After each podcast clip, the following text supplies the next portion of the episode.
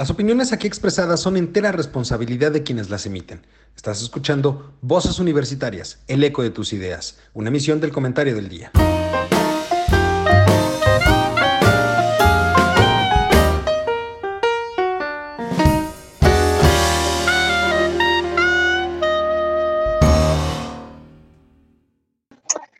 Hola, ¿qué tal mi querido público culto y conocedor?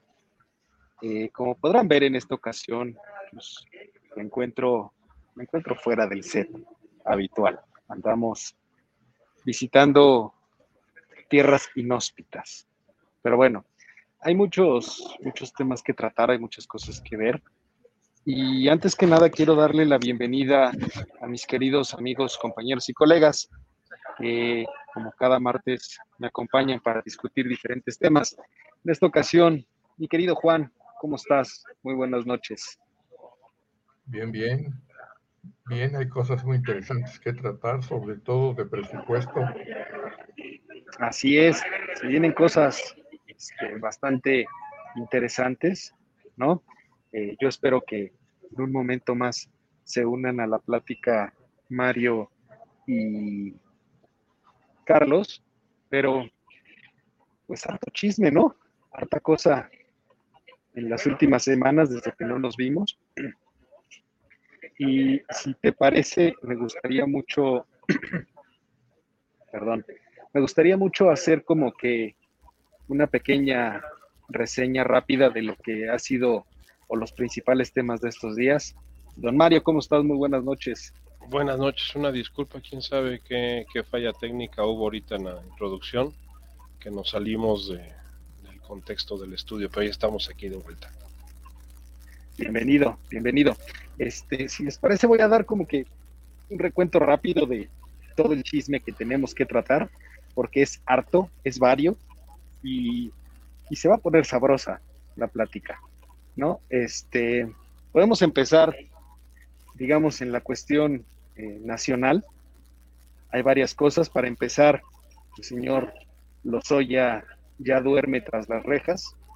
Desde la semana pasada, cuando acudió al Ministerio Público, cuando acudió al reclusorio a una audiencia, la Fiscalía pidió la prisión preventiva, le fue concedida y ya se encuentra recluido, reclusorio norte, si mal no recuerdo, es donde se encuentra él ya desde la semana pasada. Entonces, eh, ¿Cómo ven? ¿Cómo ven este tema? digo, para no mencionarlos todos, irnos. Irnos poco a poquito. Bien pianito. ¿no? Pues yo pienso que fue el, evento detonante de, los siguientes acontecimientos. Desde, podría decir que iniciamos con un pato laqueado y acabamos con un recalentado de boda. O sea, así ha estado, el, el ambiente político, social y económico de nuestro país porque en la boda, pues yo creo que le iban a hacer como en los festines aquellos de bodas italianas o gitanas, donde le colocan al vestido de la novia billetes para, para que inicien su vida los nuevos, el nuevo matrimonio. Y pues por ahí detuvieron a alguien con 35 mil dólares en un avión privado. Eh, interesante el asunto, pero voy a tu, a tu punto. Si hubiera hecho caso a Luis Miguel, el señor Lozoya el día de hoy seguiría estando disfrutando de su libertad en esta Ciudad de México. En lugar de ir a comer pato laqueado, hubiera pedido un Over Eat y le hubieran llevado su pato laqueado donde él quisiera y no hubiera tenido problemas. Aquí lo que sucede es que la soberbia, como todo en la vida, pierde a las personas o nos pierde a los seres humanos cuando dejamos de tener humildad. El evento pues fue no otra cosa más que un, una llamada de atención o una revancha por haberlos pasado, hacer pasar el ridículo que pasó, tanto la Fiscalía General a, cargo de Gers Manero como de la propia presidencia y sus mañaneras, en donde pues se dio la situación de que pues el señor deambulaba con toda impunidad a lo largo y ancho de, la Ciudad de México y quién sabe de qué otros lugares. Que jurídicamente tenía eh, la excepción para hacerlo es una cosa, pero como ahora sí coincido, coincido con su presidente, pues la vergüenza y el decoro de no andarse exhibiendo. Y más sabiendo que trae pleito casado con varios periodistas, como es el caso de Lourdes Mendoza, que fue la que le avisaron que estaba este señor ahí en el restaurante Wuhan de, de Las Lomas, y pues fueron inmediatamente a, hacer el escándalo en redes sociales. Porque si ustedes... A saludarlo.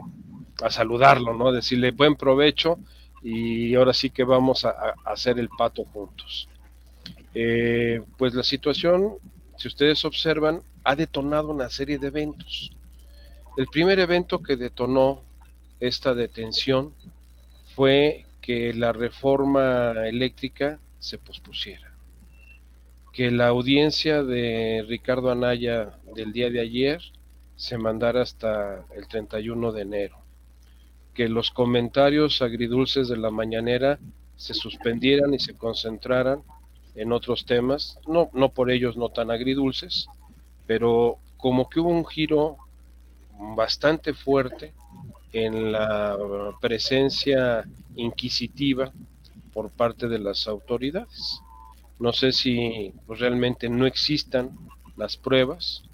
Eh, leía un, reportaje el día de hoy donde decían que varios de los supuestos testigos que tienen los Ollas se están negando a ir a declarar, que ellos no tienen justo, al respecto. Justo ese es, ese es eh, un poco el, el tema Juan, yo, yo aquí te quisiera preguntar, a ver, es, es, el caso emblemático de la 4T, es el caso emblemático al que le apostó mucho capital político Andrés Manuel. Y es el caso que menos frutos ha dado en lo que va de la administración. Apenas lo agarraron hace 19 meses. Uno podría decir, bueno, en 19 meses pues se podría armar un caso relativamente eh, considerable. Se prometió, eh, digamos, mediáticamente, no, no, es que se haya puesto sobre papel, aunque sí está expuesto en la declaración inicial de Lozoya, muchos nombres. Y como dirían coloquialmente, pues mucho ruido y pocas nueces. ¿O cómo lo ves?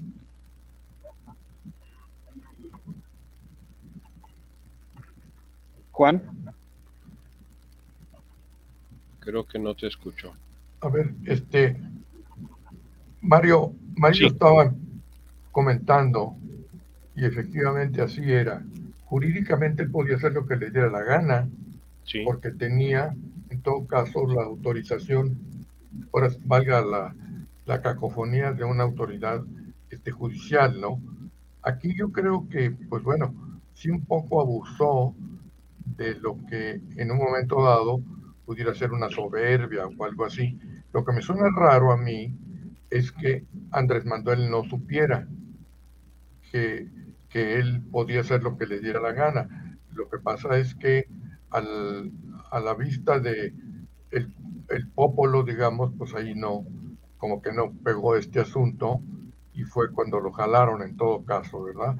Eh, la prisión preventiva, no tengo, bueno, no la prisión preventiva, la libertad, yo no sé qué plazo tendría en todo caso, pero si hubiera tenido un plazo efectivo y no se hubiera cumplido, para variar se estaría violando la ley, si es que así fuera.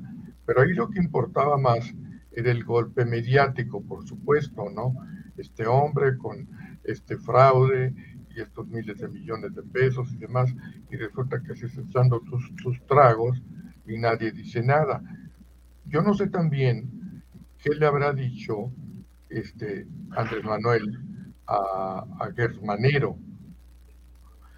Que creo que valdría, hubiera valido la pena una llamada de atención. Oye, pues, ¿qué no, qué no dijiste qué podía ser y qué no podía ser?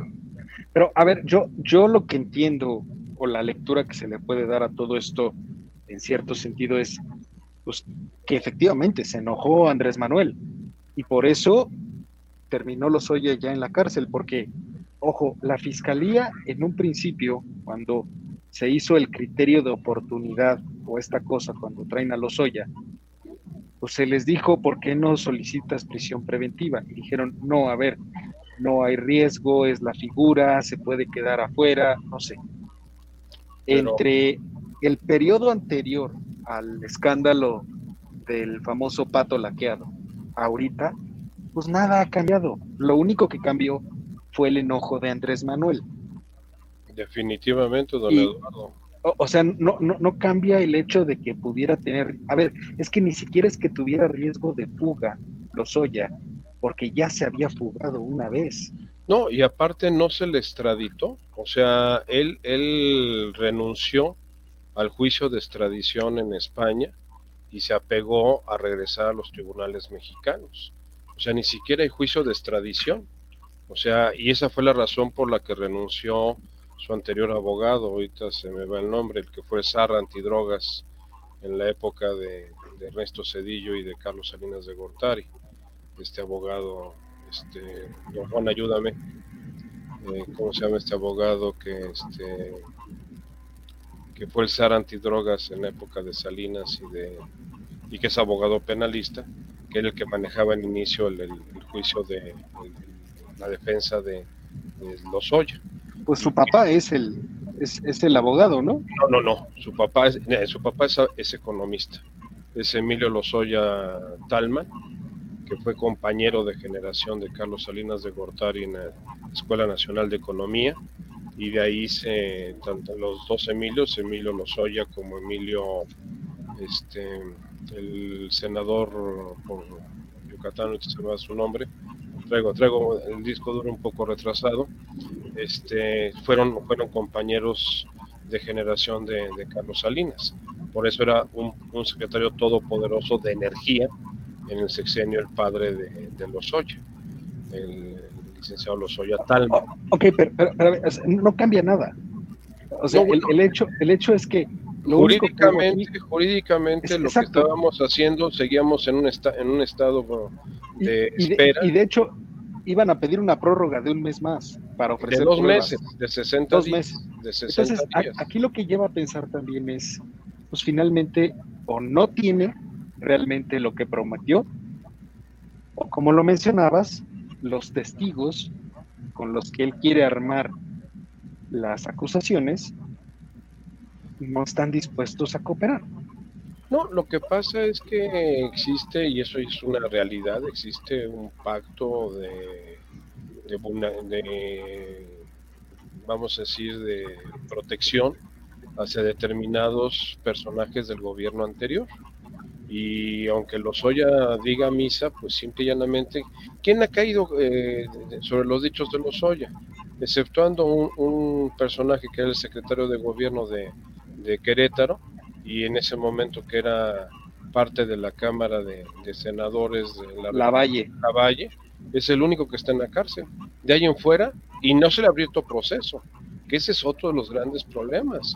Es que volvemos a lo mismo, es, es mucho de lo que critican respecto de la fiscalía, porque están diciendo, a ver, a Rosario la agarraste, la metiste y no ameritaba prisión preventiva. No ameritaba. A la Valle. Preventiva oficiosa. Lo agarraste, lo metiste y no ameritaba. Y no ameritaba. Prisión preventiva. Y a Lozoya, que ya se te, que ya se había fugado una vez. Ya se te había fugado, ¿no? Este, dices que no había riesgo de fuga. O sea, porque eso es lo que no se entiende. Esa era la negociación la negociación que se había hecho para que él renunciara a litigar su extradición de España a México, que podía llevarse todo lo que restaba del sexenio, déjenme decirles. Y más teniendo como un abogado al, juez Garzón, que era el que estaba defendiendo junto con el otro abogado, que se me va su, su nombre, este, muy famoso, que estaban defendiéndolo para evitar esa, esa extradición a México. El que interviene es su padre, Emilio Lozoya Talma, hace una negociación con Gers Manero porque lo conoce bien y sobre esa base es que él se, se eh, aplica al regreso a, tribunales nacionales y ahí es donde renuncia a su derecho de, extradición. Y entonces llega... Sí, sí, don Juan. El, el que tú tratabas de recordar fue procurador de justicia del distrito, ¿no? No el abogado de Lozoya. el abogado de Lozoya fue el SAR antidrogas. Ahorita se me va su, su no, acaba de escribir un libro. Acaba de escribir un libro, lo han entrevistado. Ah, el, fiscal de hierro. El fiscal de hierro, que lo acaban de este entrevistar en, en, varios, en varios medios. Ahorita se me va su nombre. Este. Sí.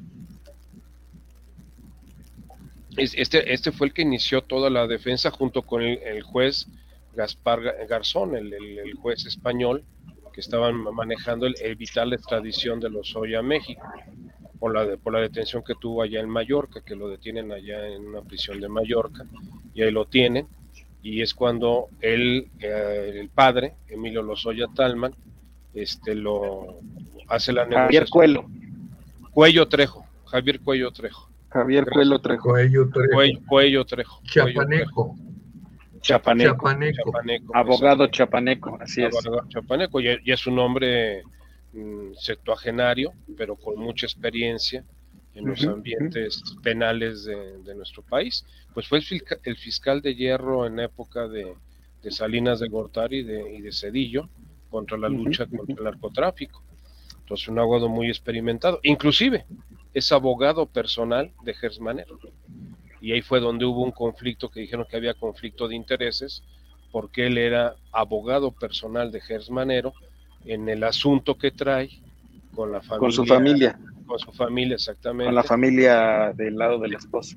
Del, lado del hermano, del lado del, hermano, Del hermano, Que, que, ha metido a la cárcel a una de las hijas, la, la esposa del, del, hermano, si no mal recuerdo, se llama Fernando, se llamaba Fernando el señor, este Fernando Gers Manero, eh, pues eh, una de las hijas de ellos, de este matrimonio, está casada con Alfredo del Mazo Maza, o sea, con el actual gobernador.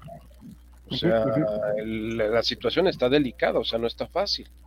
Y Cuello Trejo, pues, y jugando Cuello Trejo como un intermediario entre Gers Manero y Lozoya. Pero Emilio bueno, Lozoya genera el vínculo y hace que se venga a México. redondeando un poquito porque son hartos temas que tenemos de chisme. Hartos temas que tenemos. A, ver, no cambió nada, o sea, en realidad no, está aportando ninguna prueba. Habrá que esperar los 60 días si es que le dan finalmente la, la, este, la ampliación, que yo no creo que supere. La ampliación este, se la dieron por 30 días y no va a haber Exacto. Entonces, eh, mi duda en concreto para ustedes sería, finalmente, este, ¿se le cayó el caso al gobierno? Totalmente, totalmente. El problema es que el Lozoya Talman es un delincuente confeso, porque para poder apregarse al, precepto de oportunidad tenía que confesar el delito y que, aport, y que iba a aportar pruebas. Lozoya Austin que es, que es, que es el hijo, Talman es el padre. Este, para que se le diera el, la excepción de oportunidad, tenía que ser un delincuente confeso. Ya lo es, ya confesó. Entonces, ¿qué es lo que estás esperando? Que, incrimine a otros personajes que tengan mayor relevancia que él en, la, comisión del, del, delito. Como no lo tiene, o sea, no tiene pruebas para hacerlo, ni nunca las ha tenido, pues simple y llanamente pues, acabará iniciando su proceso por el soborno de Obredesh y continuará en prisión mientras dure ese, ese proceso, con las condiciones que yo me imagino más favorables que cualquier otro hijo de vecino en el reclusorio norte. Ese es un hecho. El pato laqueado se lo, ahora sí se lo va a llevar Uber Eats, o se lo llevará Didi, o se lo llevará Rapid, se lo llevará a otro servicio de, entrega a domicilio. Entonces, eh, lo que estamos viendo es el manejo selectivo de la, de la justicia. Esto, esto tiene mucha vinculación, don Eduardo, con el caso de Rosario Robles, como tú bien lo mencionabas. Totalmente. Una, una, una persona que no se le ha iniciado proceso, que por una licencia falsa que presentó la Fiscalía en funciones del Ministerio Público, con eso fue suficiente para que el criterio del juez fuera deténganla porque está, está susceptible de fuga. Cuando la señora fue voluntariamente a presentarse. Pues obviamente a partir de este momento nadie voluntariamente va a ir a presentarse.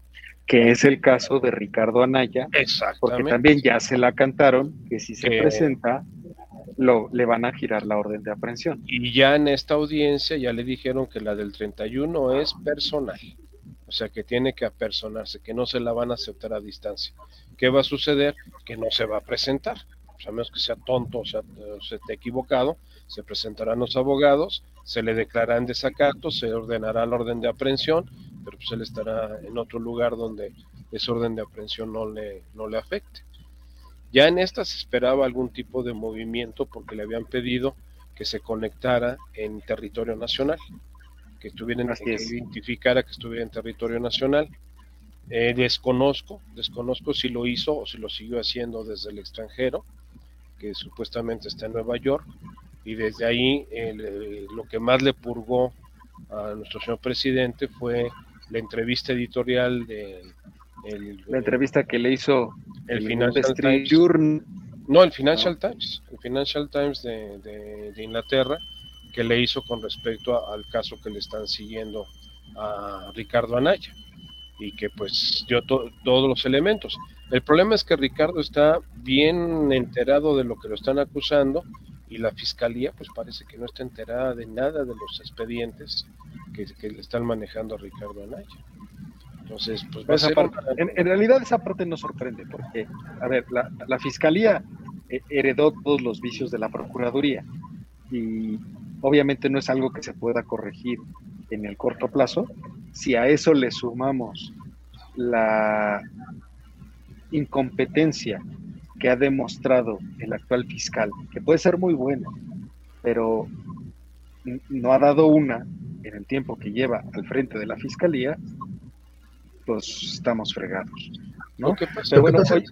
sí, sí, a ver, sí, Juan. Lo que pasa es que como tú mismo lo estás diciendo, Gertz Manero no tiene todos los elementos. ¿Por qué? Porque a él entregaron la, digamos, antes Procuraduría, digamos, ya con una serie de deficiencias que de alguna manera le ha sido imposible obtener la información para seguir el camino correcto o cuando menos lo que quiere Andrés Manuel yo pienso que eso es lo que ha sido, ¿no? En todo caso. No, aparte que hay que estar conscientes de una cosa, Germán es un octogenario. O sea, y, lo mismo, y lo dijo el mismo presidente, es un hombre ya que está en el último tramo de su vida, que espero, inclusive enfatizó que espero sea muy largo. Pues yo no diría que muy largo, o sea, ya cuando estás en, en octava década de tu vida, pues ya estás en, ya ni siquiera en serie de Peniatil, ya estás en muerte súbita. Entonces, eh, esa es una realidad cronológica, o sea, no es de que si puede o no puede, si tiene capacidad o no tiene capacidad, si heredó una procuraduría totalmente maltrecha, viciada y corrupta, que sabemos que siempre fue así las procuradurías en este, en este país. Que Pero, se le llama fiscalía actualmente, pues es nada más cambiarle el nombre. fue un cambio de título nobiliario, pero los vicios perduran. Y, yo creo que no, no vamos a ver un cambio real sino hasta el siguiente fiscal que ya tendrá que venir, por suerte, con un tipo de demás, esperemos. Y Nada más que el nombramiento del fiscal actual es de nueve años, ¿eh? Así es, así es. Pero bueno, este, ¿eh? Eh, vamos a tener mucho de qué hablar de este tema porque se viene justamente las siguientes audiencias y demás. Eh, Juan, a ver qué opinas de esto. El feminismo, el ecologismo, la protección de los derechos humanos y la protección a los animales son derechos creados por grupos neoliberales con la finalidad de saquear al mundo. ¿Qué opina usted, doctor? Pero, ¿de qué manera saquearlo? No entiendo por qué saquearlo. ¿A qué te refieres? Eso es lo que dijo el presidente. La mañanera. El presidente hizo muchas pendejadas. Pues sí. Pero usted qué opina de esas pendejadas, don Juan? Pero usted qué opina? Este, Por eso, a ver, este, ¿será que, este, digamos, él lo utilizó para variar la palabra correcta? Porque es de saquear, no lo entiendo. Finalmente lo, lo, ponen por el simple hecho de, querer robar. O sea, según él, esto fue inventado para poder fomentar la corrupción y robar. La, la, la, pregunta, la pregunta sería de qué manera, ¿no? O sea, de qué manera el movimiento feminista que no tiene nada de neoliberal. O sea, los movimientos feministas empezaron desde el siglo XIX a nivel mundial. En México los tuvimos a principios del siglo XX. O sea, hay grandes mujeres del siglo XX que representaron eh, la emancipación de los derechos femeninos. En el gobierno de Adolfo Ruiz Cortines fue cuando se les otorgó el derecho a voto a las mujeres, o sea, en los años 50 en los años 50 fue cuando se le otorgó ese derecho a las mujeres porque no lo tenían. Antes solamente los que podían votar eran los hombres. Este, eh, doña Emma Godoy, en, la década de los 70, eh, encabezó el movimiento feminista mexicano y no tenía, en, ese momento nadie hablaba de neoliberalismo, ni en los 50 de la época de don Adolfo Ruiz Cortines, ni en los 70 de Luis Echeverría se hablaba de neoliberalismo. Entonces, el feminismo Entonces, está de concepto. ¿cuál, ¿Cuál sería, Juan, tu traducción en específico de esta pendejada?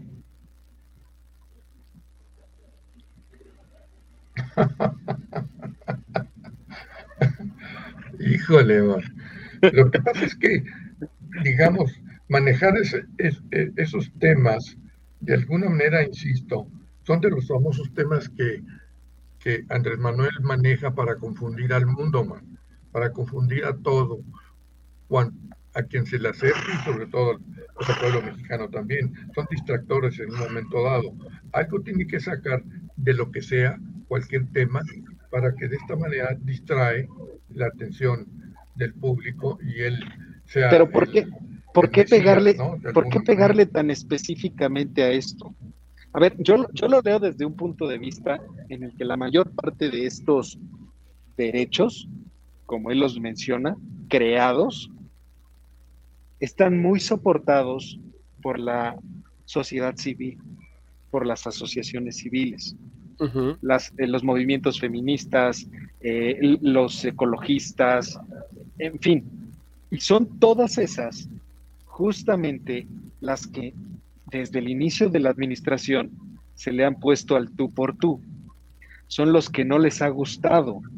En un momento dado, el tren Maya, la cuestión de los ecologistas, las feministas, con todo lo que ha dicho el presidente, este, eh, la protección animal, la protección de derechos humanos. Es decir, yo creo que este distractor tiene dos puntos de vista. El que es relacionado puramente con la cuestión mediática de céntrate en lo que digo acá para que no veas lo que estoy haciendo por acá. Pero el otro es, lo aprovecho para volverle a pegar a esas asociaciones que no están alineadas a lo que yo pienso. Pues definitivamente, don Eduardo, lo que, lo que pasa es que el presidente ya se quitó la máscara y está hablándonos como es él en, realidad. O sea, él ya, ya no usa, por eso nunca puso, se pudo poner las mascarillas. O sea, ya se quitó la máscara y nos dice, todo aquello que esté en mi contra no puede subsistir porque ¿quién soy yo? Yo soy el poder. Velo, velo en todas las acciones que ha tomado, todas las decisiones que ha tomado, es o estás conmigo o estás en mi contra. Las asociaciones de derechos humanos no le gustan porque lo cuestionan. Los derechos este, ecologistas no le gustan porque lo cuestionan. Los derechos de protección animal no le gustan porque lo cuestionan. El movimiento feminista no le gusta porque lo cuestiona. O sea, todo aquello que lo cuestione o lo ponga en tela de juicio lo va a molestar. Eh, el problema del ignorante es que tiende a sintetizar problemas complejos en soluciones sencillas. Y así no funciona la realidad. ¿A qué voy con esto? Para él todo se resume en los neoliberales corruptos y saqueadores. Y de ahí nos salimos. Y todo lo que no le guste y lo que no puede entender o lo que no pueda manejar, lo guarda en ese bolsillo. O sea, inmediatamente el feminismo es neoliberal, la protección a los animales es neoliberal, la protección al medio ambiente es neoliberal. ¿Qué fuimos a hacer entonces a Glasgow en esta reunión del CAT 26? este, hablar de cuestiones ecológicas. antes, antes de pasar a los temas internacionales después del corte, es la segunda parte en la que me quisiera enfocar. Eh, me gustaría cerrar esta parte nacional, nada más de, refilón. La renuncia de, de Santiago Nieto a la UIF. ¿Y ya viste quién, es el, ¿ya viste quién es el, suplente? El reemplazo es Pablo Gómez. Pablo Gómez vive en el 68. No, no, no sabe. Hoy en dos entrevistas que lo escuché, no está enterado de que existe la UIF. O sea, pues es lo menos que podía pasar. Eh, caemos en, en, lo que dijo también el presidente, no nos está engañando. 90% de sumisión y obediencia por 10% de capacidad. En el caso de Pablo Gómez, ni el 10% de capacidad. Pero, a ver, ¿no, ¿no creen ustedes que lo que está buscando es revivir indirectamente al CISEN? No, busca porque le está dando le está dando a un actor a, un, a un eh, sí un actor intermediario político netamente. Político totalmente. Porque tiene un bagaje legislativo Pablo Gómez brutal. Pero justamente por ese bagaje legislativo conoce perfectamente los trapitos sucios de muchos de los actuales legisladores por legislaturas anteriores. Y ahora lo que está haciendo es darle una facultad para que los muy importante para que los investigue desde la UIF. Y entonces, si bien dijo, ya no hay espionaje, ya no hay CISEN, existe la UIF. Y se la estás encargando a un actor sí, a mí se me hace político. Verdaderamente. Sí, don Juan. Se le congeló la, la transmisión a Juan. No, mira, lo que está pasando. entonces, a mí me preocupa, ¿eh? Lo que Pablo Gómez pueda hacer, si es que, si es que lo deja aquel que como mejor le conviene, que creo que también ibas tú para allá, Eduardo. Este, no, no, no, digamos, no le encuentro otra respuesta, pero eso de que crear otra vez el CISEN, pues caray, ya son palabras mayores, ¿no? pero es que puede ir encaminado para allá. eh, Sí, puede ser una unidad de investigación no solamente financiera, sino también de inteligencia política, que no es otra cosa más que revivir, yo no diría el CISEN, ¿eh? sino la Dirección Federal de Seguridad, que era mucho más tortuosa que el, que el propio CISEN. Que, que, ojo, a mí lo que me llamó muchísimo, muchísimo la atención, el anuncio lo sale a hacer Adán Augusto, el secretario de Gobernación, cuando la UIF Depende de la Secretaría de Hacienda. De la Secretaría de Hacienda. Definitivamente. Donde carajos está Ramírez de la O. Lo cual me hace a mí suponer completamente que esto es, pongo a alguien completamente leal a, a mí, enfocado a la cuestión política, porque se vienen todas las, las discusiones importantes. El presupuesto, se le viene la revocación de mandato, se le vienen seis gubernaturas y se le viene este, la reforma eléctrica. Entonces, necesitas poner a alguien donde, como desmantelaste lo que es la estructura de inteligencia mexicana, que era el CISEN, pues necesitas poner a alguien en una unidad de inteligencia que tenga dientes, si no para matar, sí para dejar muy maltrecho a alguien, pues necesitas poner o, cuidarte las espaldas. A ver, es la, lectura que yo le puedo dar a que esté Pablo Gómez ahí, ¿eh? Porque repito, de cuestión financiera, nada sabe Pablo Gómez. Santiago Nieto. De cuestión política. Santiago Nieto tampoco. Sabe mucho.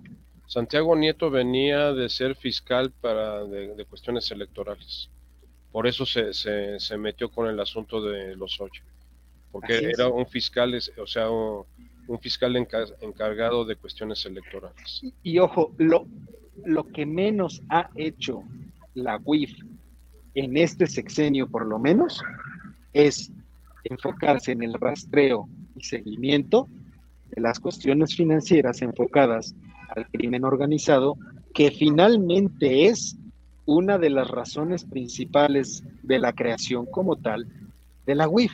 Así es. No solamente controlar las transacciones y la prevención del lavado de dinero en estricto sentido, sino darle una herramienta al Estado mexicano para que pudiera combatir desde el punto de vista económico-financiero a los grupos organizados y, frenarlos de esa forma. ¿No? pero, pero cierra la pinza con el nombramiento en la Comisión Nacional Bancaria de Valores, el nuevo nombramiento. O sea, eh, quiere decir que el pleito va a ir por la bolsa, por el bolsillo, por los pesos y centavos. Y el terrorismo y, que, ojo, se va a dar en ese, en ese vertiente. También en ese nombramiento, el secretario de Hacienda se desmarcó. Se desmarcó, no estuvo presente. Y quien estuvo presente fue el secretario de Gobernación. Y en el nombramiento dijo que por instrucciones del presidente de la República se le nombraba a esta persona presidente de la Comisión Nacional Bancaria de Valores. Así es. Lo cual hace que él se desmarque completamente. Es el hecho de decir, yo no lo estoy nombrando, yo no lo estoy avalando, yo solamente paso el recado. El, el, periodo de vida de la Secretaría de Hacienda con el actual secretario, yo creo que están sus días contados.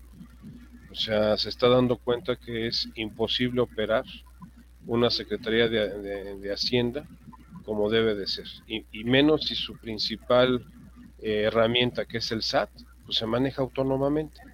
O sea, está, está manejada autónomamente directamente con el acuerdo presidencial. Yo le auguro si acaso, dos años en el cargo. Mm, yo no creo que dure tanto. a lo mejor sí, de la O, de la O. Y, te voy a decir por qué. Porque ha sido muy cuidadoso en, no exponerse a los medios. No. Entonces, eso ha evitado que el golpeteo sea tan directo como sucedió con Ursúa y como sucedió con este Herrera. Herrera. Entonces, eso le va a valer un poco más de tiempo que no significa que el hartazgo vaya a aguantar tanto tiempo, porque ahí es donde se puede ver reflejado, ¿no? No, este, que viene, viene un 24 desde el punto de vista escenario político para el actual gobierno bastante, bastante. Desde el 23, ¿eh? desde el, mejor dicho, desde el 22. Del 22, perdón, el 22. Porque, el 22 porque se nos vienen seis gubernaturas y ahí se va a venir lo bueno. Vamos a hacer un corte, ¿les parece? Y regresamos con el tema internacional, ahí con Marcelo haciéndose selfies, por todos lados, ¿no? correteando a la Merkel y todo eso. Pero bueno, volvemos en un momento. Oigan, a ver, ustedes están yendo por temas sí, muy interesantes, pero están olvidando lo que pasó justamente en estos días, que son los recortes al presupuesto y el planteamiento que tiene Andrés Manuel y la oposición. Tenemos que, digamos, van a ser más de 9 mil millones de pesos, que es un recorte que va a tener el Poder Judicial, el Consejo de la Judicatura y también los organismos autónomos. Y el INE, por supuesto, que no ve otra forma de pegarle a Lorenzo más que quitarle dinero, por un lado, ¿no? Y luego la oposición dice, ok, de acuerdo, pero entonces nosotros pensamos que lo que se puede hacer, dicen los diputados del de, digamos, del bloque opositor, que sean nada más 60 mil, casi 61 mil millones de pesos entre el tren Maya, la refinería Dos Bocas, el corredor interoceánico y el aeropuerto Felipe Ángeles. ¿No les parece interesante esto? Pues yo te diría, don, eh, don Juan, que el manejo del presupuesto siempre ha sido con criterios políticos y que quien designa a dónde van los recursos públicos de este país es el presidente. El presidente a través de las instrucciones que le da a sus diputados que representan en, en la Cámara, en este caso mayoría absoluta, o sea, 50% más uno, y que así se pare de cabeza la, la oposición se va a aprobar. Aparte, no tienen que mandarlo a la Cámara de, Senadores. No se requiere la, aprobación de la Cámara de Senadores, sino es directamente.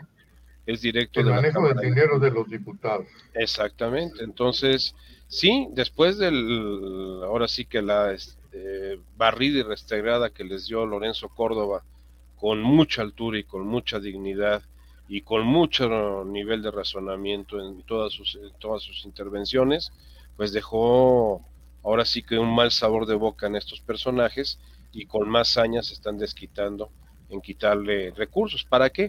Para entonces decir, es que el INE no puede hacer las cosas. Es que el INE primero le paga los sueldazos que tienen los consejeros. Déjame decirte que los consejeros no ganan el dinero del otro mundo, ganan un sueldo decoroso para el nivel de responsabilidad que tienen. Sí, don Eduardo.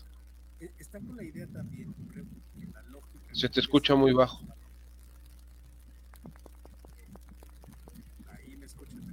No, se te oye muy bajo. No, más bien no se le oye. no, sí se le oye, pero muy bajito.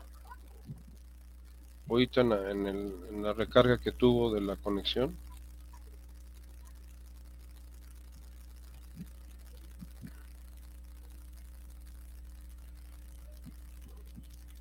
Ya se fue. No, ahí está. Ahí está nada más que está tratando de restituir su sonido.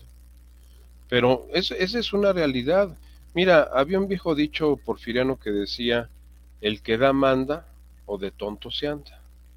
Y esa es una realidad, o sea, el, poder económico lo tiene el, poder ejecutivo, en este caso el presidente, y a través de la, de la Cámara en aprobación de la asignación de presupuestos, pues va a favorecer a aquellos que le interesan y va a desfavorecer a aquellos que no le interesan o que quiere hacerles quedar mal en su acción. ¿Quién se le ha puesto últimamente? La Suprema Corte de Justicia con sus determinaciones, el INE con su independencia hacia, hacia sus caprichos y sus eh, gustos que quiere hacer, eh, la propia judicatura porque no ha puesto orden en los jueces que han también bloqueado sus decisiones inconstitucionales e intransigentes. Entonces, aquí, perdón, ¿a quién va a bloquear económicamente? Pues a ellos. Quítales recursos, los ahogas. O sea, es una, es una manera pues muy sencilla, muy pragmática para quitarle injerencia. ¿A quién está fortaleciendo? A la Secretaría del Bienestar. Le está aumentando 63% el presupuesto a la Secretaría del Bienestar. ¿Por qué? Porque va a comprar votos, va a comprar votos. Por, el día de, hoy salió una noticia que de veras es frustrante. Eh, se está combatiendo la orden judicial de que se vacunara a los menores de 18 años. La Secretaría de Salud, en lugar de estar viendo la forma de cómo vacuna a la población, está combatiendo, impugnó, el este, solicitó el recurso de revisión de amparo y por lo tanto suspende la, la acción eh, eh, del juez de que tenga que se le ordenaba vacunar a los menores de edad. ¿Por qué? Porque el menor de edad no tiene, no, es que no tiene voto. O sea, ¿para qué, ¿para qué les vacuno si no van a votar por mí? E, es, esa es la, Claro, la intención. La intención. Esa siempre ha sido su lógica. ¿Ahí me escuchan mejor? Sí, perfecto, don, Eduardo. Oigan, a ver, un pequeño detalle. Este, ya toca el nombramiento de un, nuevo ministro de la Corte. Adivinen, Eduardo, quién está en la terna. ¿Quién está postulado? Tu, tu amiga. Loreta. Loreta. Loreta Ortiz. Y el otro es otra mujer que no tengo el nombre ahorita, pero el nombre es Batis. Está dura la batalla. Entre ¿Bernardo ¿eh? Batis? Bernardo, Batis. Pero Bernardo Batis ya debe de estar en casa de descanso para mayorcitos de edad. Bernardo Batis debe estar cerca de los 90 años. De los 90 años, sí. Bernardo Batis fue maestro de mi hermana, que en paz descanse, en la Facultad de Derecho, y además fue maestro también de la, de la Ibero fuimos compañeros, él y yo. sí, no, no, no. Más o menos son contemporáneos, nonagenarios los dos, pero este eh, se me hace una pérdida de, espacio. Preferible una persona con la madurez, como pueden ser las, las, las otras dos candidatas, que Bernardo Batis. O sea, el mismo bueno, Bernardo a ver, a ver, estuvo para fiscal. Loreta no. Por eso, Loreta no. Me queda claro que Loreta nunca, nunca ha pisado un juzgado. Te lo digo yo que la conozco. No, pues Loreta no puede ser. No la tiene. No puede ser de ninguna manera. Bernardo Batis lo van a llevar nada más para que le, le den la pensión de cuando se muera la viuda. Pero es que, a ver, no, no, no, no, no le veo dentro de los males el menor, si quieren verlo de esa forma. Y puede ser Bernardo, porque finalmente no, no, no estorba tanto, pero tampoco ayuda tanto. no, mi abuela decía que, la caca del sopilote ni huele ni hiede, ¿no? Pero este, pues no, no, no necesitamos eso en la Suprema Corte de Justicia en estos momentos. Pero bueno, oigan, nos queda poco tiempo. Este, un, poco sobre lo que, lo que decía Juan de la cuestión presupuestal. Este, que, llama mucho la atención. Ojo, eh, eh, es parte de lo que escribía yo en mi artículo. No, se publicó hoy, se estará publicando mañana.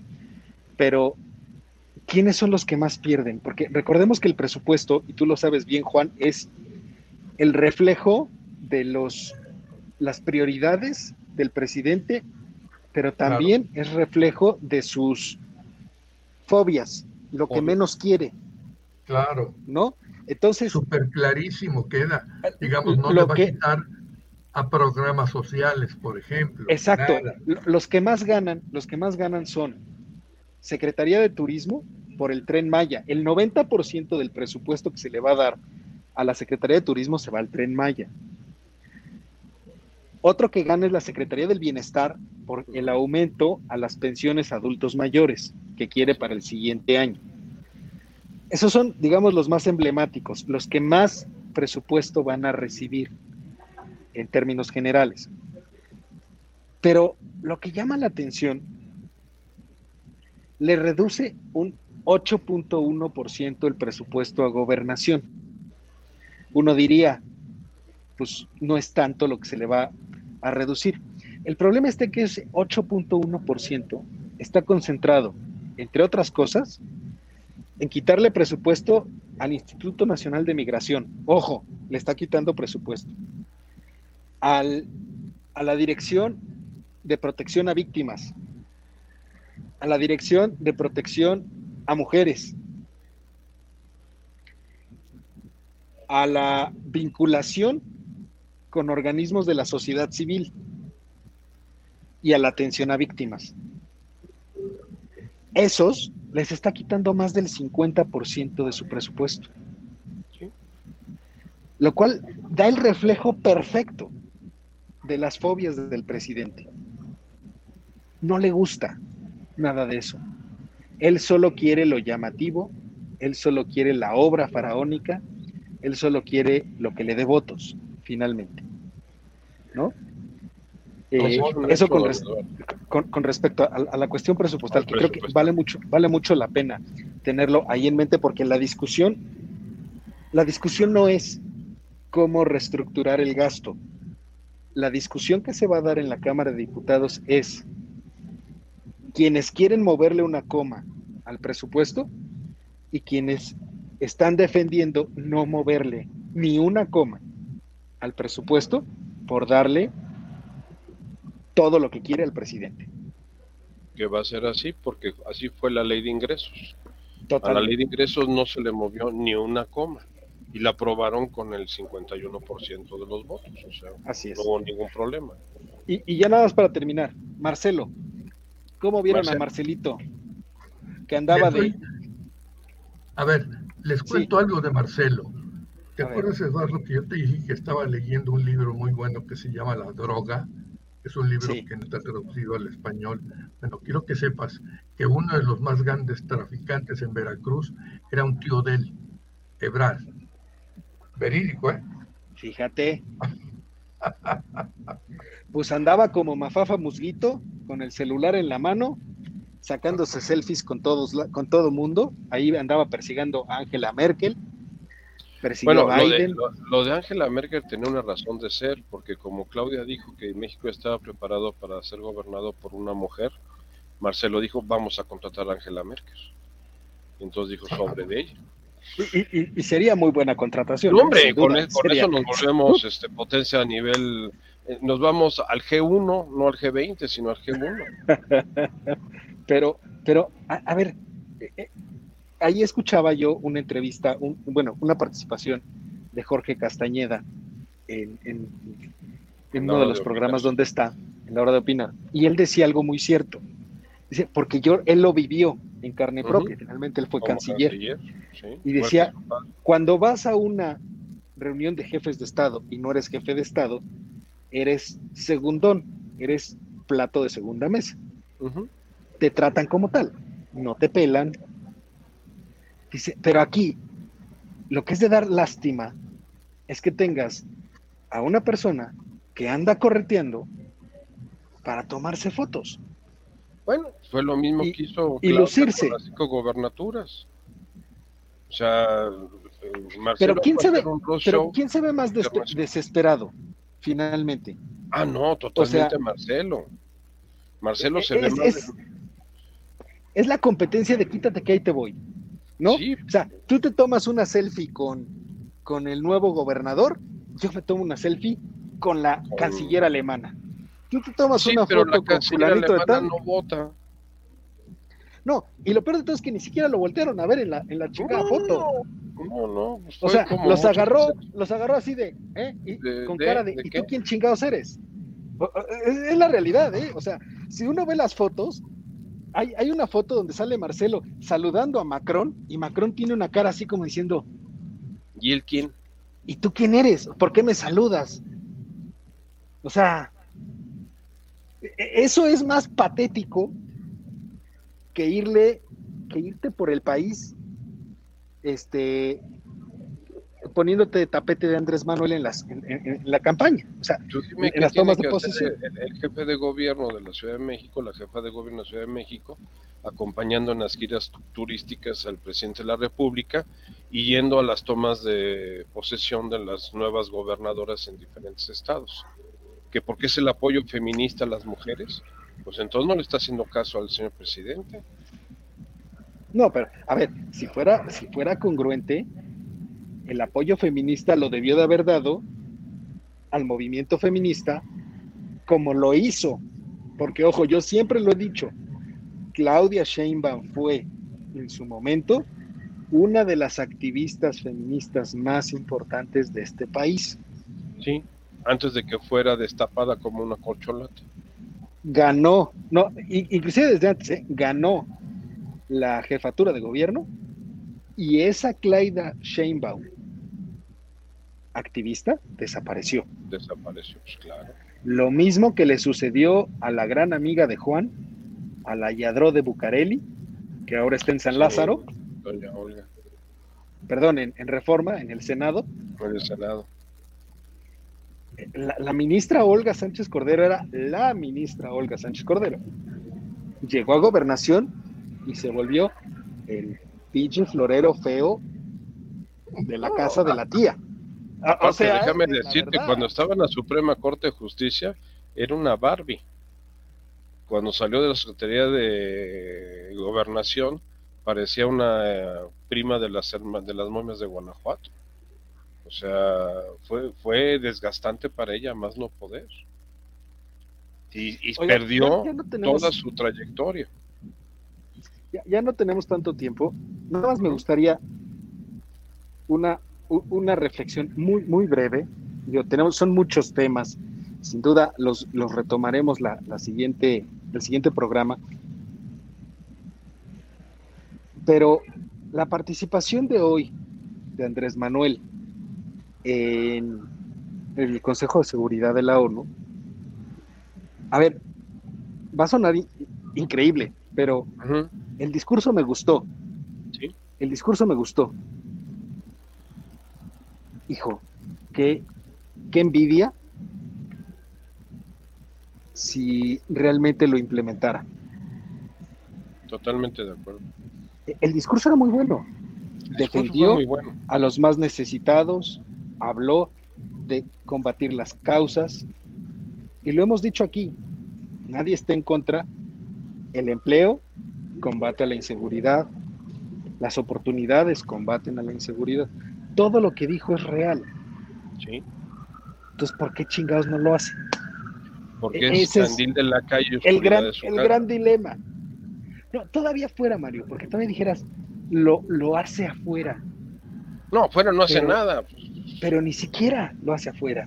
O sea, todavía dijeras, es un hombre que se la ha pasado viajando, propagando esa idea, este, tratando de sentar las bases, dirías, bueno, candil de la calle, oscuridad de su casa. Pero ni lo hace afuera, ni lo hace adentro.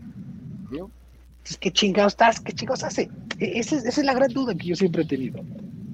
Es un esquizofrénico que ante un escenario como la ONU, y yo pienso que ahí sí tuvo que ver mucho Marcelo Ebrard, que lo ha de haber terapiado todo el viaje en clase turista de México a Nueva York, este, lo ha de haber hecho de decir, señor presidente, por favor, no hable de Benito Mussolini, no hable de este, los tlatuanis, no hable de la prehispania, que, México existía hace 10.000 años, antes que los griegos y los romanos, o sea, no, no hable de nada de eso y concéntrese en este tema. Y, coincido contigo. yo, yo escuché el discurso y hasta me extrañó. Yo esperaba una barrabasada de la mañanera y no, no, no, no, el discurso tiene, tiene contexto. muy, muy ecuánime, contexto, ordenado, enfocado. Hasta habló rapidito. Habló medianamente rápido, habló medianamente rápido. Es decir, es, es la otra cara de Andrés Manuel. Esa es la cara que convenció a 30 millones de mexicanos. Esa es la cara que hizo el discurso del Hotel Hilton el día de las elecciones donde eh, todo el mundo pensamos que, venía otra situación muy diferente en la 4T y que en, los hechos pues ha sido totalmente disonante. O sea, no es lo que... Lo Dirían, yo, ni siquiera le puse atención, es más, ni siquiera pensé que, que hubiera existido ese programa. Ya lo he dicho 20 veces y lo voy a seguir repitiendo a mí la sola presencia de Andrés Manuel me revuelve el estómago. Me da ganas de vomitar. Imagínate que dirán los laboratoristas cuando le llevamos muestras fecales para que las analicen. Y eso trabajo. En él, en él se cumple aquel bonito refrán de la sabiduría popular de tu tierra. Está pendejo y va para loco. No, esto ya está loco, pero va para pendejo. Es que no entiendo, dice una cosa, hace otra. Yo hace mucho me negué ya a entender qué piensa, cómo lo piensa y cómo lo quiere hacer. Pero carajo, o sea. No puedes. No, es imposible. No puedes. Es imposible. Es una mente muy retorcida. Extremadamente retorcida. O sea. Y aún así, seguiremos con abrazos y no balazos. Sí, porque es el pacto que tiene con el, con el crimen organizado. Esa es una realidad, hay un pacto. No lo va a decir, claro que no lo va a decir. Va a decir que es una política que va a seguir hasta el último día de su mandato, que esperemos que ya sea pronto, este, pero pues que así, así lo definió. Y es, es la forma en que él se sale. y siempre tendrá algo más que decir en sus mañaneras, algo más a quien atacar, a un nuevo enemigo a quien nombrar y, distraernos de la realidad que estamos viviendo en el país. Yo nada más les doy un dato. El tercer trimestre del año, de este año, fue negativo desde el punto de vista económico. Menos 0.2%. Exactamente. A ver, y, lo he dicho varias veces, de verdad, lo he dicho varias veces. Pensar que llegaremos al 6.1%, 6.3%, es imposible. Si acaso nos de inflación, sí, ¿eh? de inflación hasta nos estamos quedando entre el 5 y 5.5% de crecimiento este año, lo cual significa que el siguiente, a lo mucho, a lo mucho, llegamos al 3, a lo mucho, no al 4, al 3. El presupuesto está calculado con base a un crecimiento del 6. El diferencial, que no me vengan a cuentear, es deuda digan lo que digan, es deuda. Punto.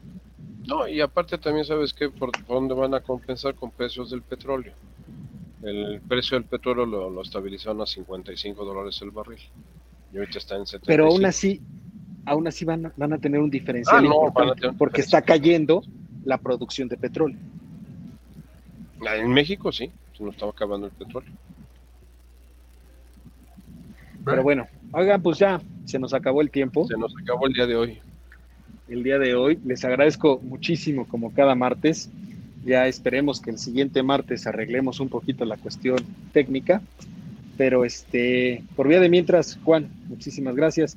Don Mario, muchísimas gracias. Pero sobre todo, muchas gracias a usted, mi querido público culto y conocedor. Como cada martes nos permite estar con usted un rato dialogando de estos temas. Eh, los esperamos la próxima semana, cuando sea de nuevo tiempo de estas voces universitarias. Cuídense mucho y excelente cierre de martes. Gracias, muy buena semana. Buenas noches, buena semana, efectivamente.